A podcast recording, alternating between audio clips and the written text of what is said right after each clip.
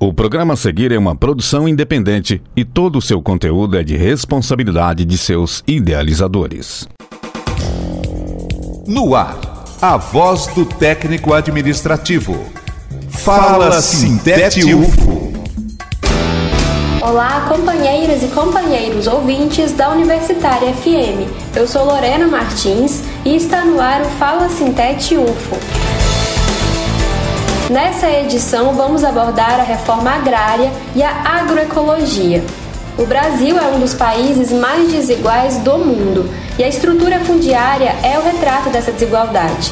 Menos de 1% das propriedades ocupa quase metade de toda a extensão das áreas rurais do país, que muitas vezes não cumpre a função social prevista na Constituição. Tem muita terra improdutiva ou ainda sendo palco de crimes ambientais para falar sobre a reforma agrária, que é o processo de redução dessa desigualdade e outra forma de viver e ocupar a terra, chamamos Cleiciane Ferreira, coordenadora do Movimento Popular pela Reforma Agrária. Cleiciane, seja bem-vinda. Eu gostaria de começar perguntando como está o cenário da reforma agrária nos últimos anos. Oi, passando aqui para cumprimentar os ouvintes. Meu nome é Cleiciane, faço luta pela reforma agrária, né? Uma luta que é muito árdua, muito desgastante, né? Muito sofrida, né? Ultimamente a gente vem fazendo a luta de nós para nós mesmos, que é, já existiu um abandono por parte do Estado em relação à reforma agrária. Com esse governante, esse desgoverno que está aí no poder, isso se agravou, né? Porque o seu recurso já era pouco, foi quase que extinto. A luta é feita no campo agrário mesmo, a luta é feita com muito enfrentamento. É difícil, é complicado, porque vem as reintegrações de posse, né? Vem a truculência também militar. E a gente tem que ressaltar,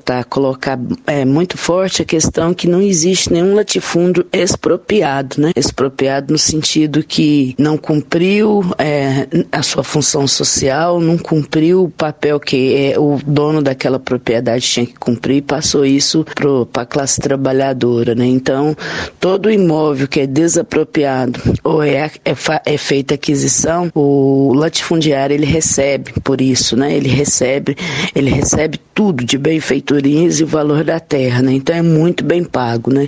É, tem que cair por terra que quando se faz as ocupações a gente é, pega tudo e fica com tudo e o fazendeiro fica sem nada, né? Então isso não é verdade, né?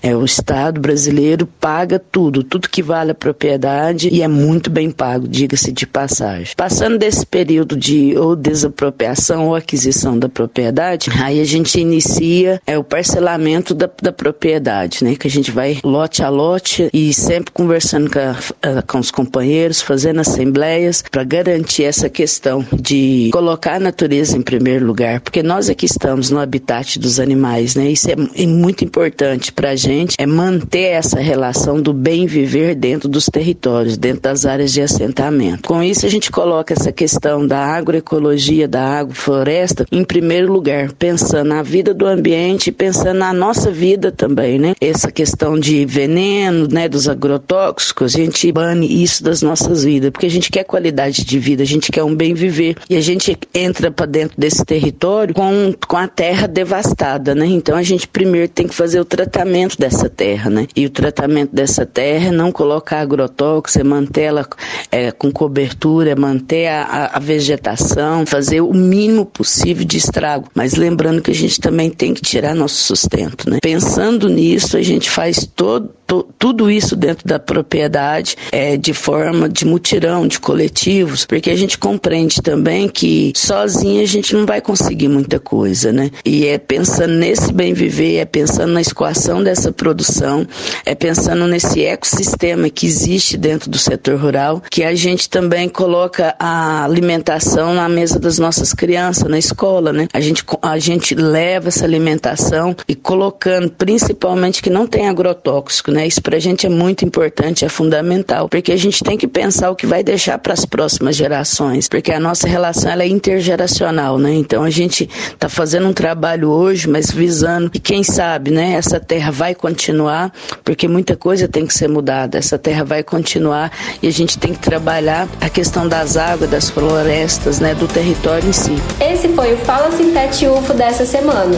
Você pode conferir mais informações em nosso site e redes sociais. Ótima semana a todas e todos e até o próximo programa. Fala Sintete UFO, a voz do técnico administrativo. O conteúdo que você ouviu é de uma produção independente, sendo assim de inteira responsabilidade de seus idealizadores.